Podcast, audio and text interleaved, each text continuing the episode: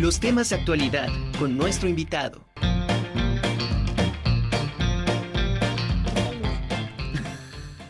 Me da muchísimo gusto que esté nuevamente con nosotros Ro Valderas. Él, bueno, ahora viene en otra faceta, porque él es multifacético. él es, aparte de ser eh, el director de, de Isanda, también es actor, productor, conductor y coach profesional. Su trayectoria comenzó hace más de 10 años. Ha participado en diferentes ámbitos de la conducción y, y, ha actuado en obras de teatro por toda la República Mexicana. Es fundador de Plataforma Estudio, esta academia de entrenamiento y desarrollo artístico, donde escribe, dirige y da clases. Y bueno, me da muchísimo gusto porque hoy el tema que vamos a tratar con él es la disciplina y el arte en los niños. Ro, ¿cómo estás? Hola, Bienvenido. Ana, mí, qué gusto poder compartir contigo.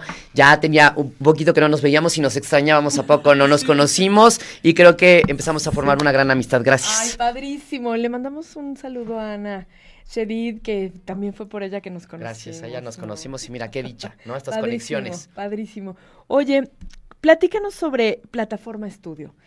Es difícil eh, trabajar con niños, cómo acercar a, a, los niños al arte, porque eh, traen un rollo padrísimo, claro. ¿no? ¿Cómo sacar todo ese rollo padre? Pues mira, Plataforma Estudio justamente es una escuela de entrenamiento artístico y lo que se dedica es, inspirar a las nuevas generaciones y que hoy en día, pues ya no solo a las nuevas generaciones, a público de todo tipo, a sumarse al arte en un país donde pocos creen en él.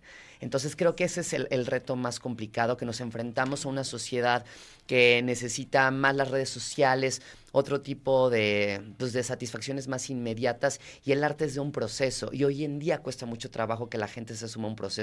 La pandemia nos dejó un poco a sociedades cansadas, un poco más apáticas, tristes, eh, que si hacen un esfuerzo de más se cansan muy rápido. Y ensimismadas también. Efectivamente. ¿no? Entonces ahorita hacer que se conecten y que el arte es de un proceso que te lleva uno, dos, tres meses y que no es como un TikTok que lo ves al otro día. Entonces vamos un poco como en, no en lucha contra las redes sociales, pero sí dando a entender que eso también hace falta y que les puede transformar la vida. Y sobre todo a los niños, porque eh, hay muchos niños que dicen, eh, son niños pandemia. Qué triste, ¿no? Sí. Que nacen eh, antes, durante, ¿no? En una pandemia, que son antisociales, que ven gente y es así como, ¿no?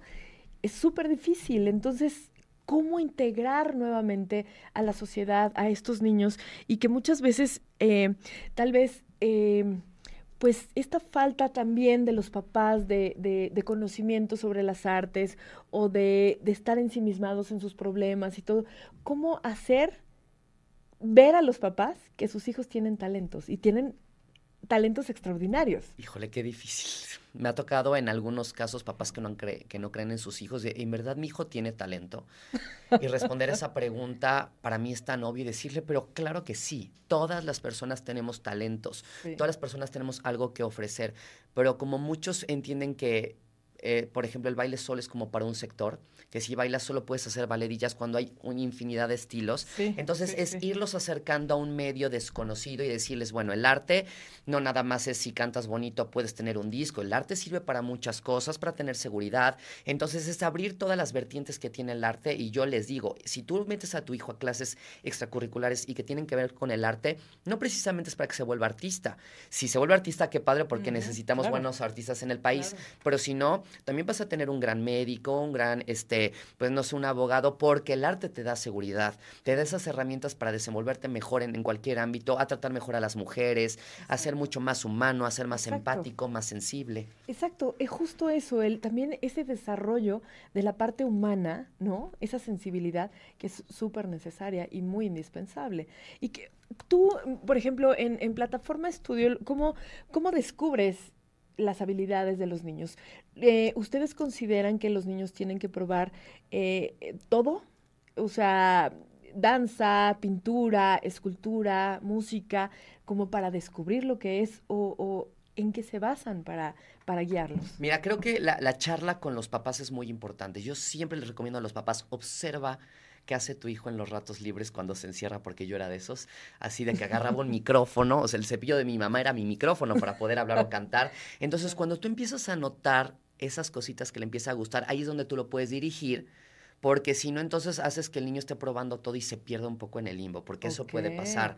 Entonces lo confundes y entonces el estarlo cambiando entre clases y ahora un año haces natación, entonces a la no hace historia en nada, no hace una carrera en el cual él vaya superando objetivos. Entonces si tú desde ahí lo ves, para nosotros como directores y, y docentes es mucho más fácil porque mi hijo se la pasa bailando todo el día, entonces dices, ok, como qué es lo que baila, qué es lo que le gusta, y ahí lo vas direccionando. Obviamente tenemos una charla con los padres de familia, Sí. platicamos un poco su proceso con los que se dejan y ya empezamos obviamente a direccionar y yo lo que te puedo decir ya estando en las clases, lo que hacemos son muchos ejercicios de improvisación.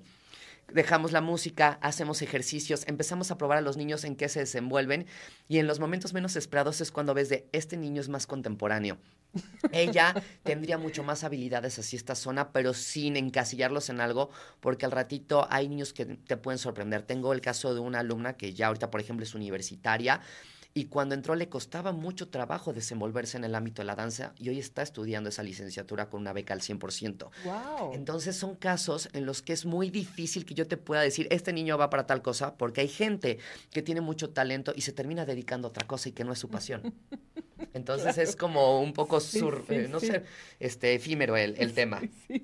Oye, y, y debe, debe haber unas tremendas satisfacciones al momento en que llega un, un humanito, ¿no? Que no sabes ni qué onda, ¿no? Ni por dónde agarrarlo. Y de repente, sorpresa. Me ¿No? ha pasado una infinidad de veces. De- o sea, y aparte debe ser, bueno, también que eh, eh, de la mano con, con, con plataforma estudio, también los papás necesitan una chamba en casa, ¿no? Para seguir reforzando esto y que las sorpresas sigan, ¿no? Sí, es que sabes que creo, creo que es la, la cultura artística cuesta mucho porque falta el trabajo de la casa. No digo que en casa no lo hagan, pero hay muchos papás que en lugar de ayudar hasta nos, nos ponen como un freno. No sé, tú llegas y haces un trabajo de seguridad increíble y llega el papá y le dice, es que te faltó, no lo hiciste bien. Y te imaginas que eso Sí. te lo diga tu papá o les, que les empiecen a decir que ya subieron de peso que tienen obesidad, o sea, cosas así que les llegan a afectar en su proceso Y- y cuando justo nosotros vamos. de esas así. personas, ¿no? O sea, que es lo más sí, dijeras, es un amigo como sea, pero que te lo sí. diga eh, tu círculo. Sí, lo más Y, importante. y los poblanos, que somos muy piqui en ese tipo de cosas, cuesta, pero entonces es como ir reeducando poco a poco, de que empiecen a tener horarios, de que empiecen a tener como límites. Todo eso, la verdad es que suma para ir teniendo una carrera lo más sana posible en el mundo artístico y en la vida en general. Claro, oye, y platícame, eh, me quiero seguir eh, con esto de sobre las sorpresas que te llevas.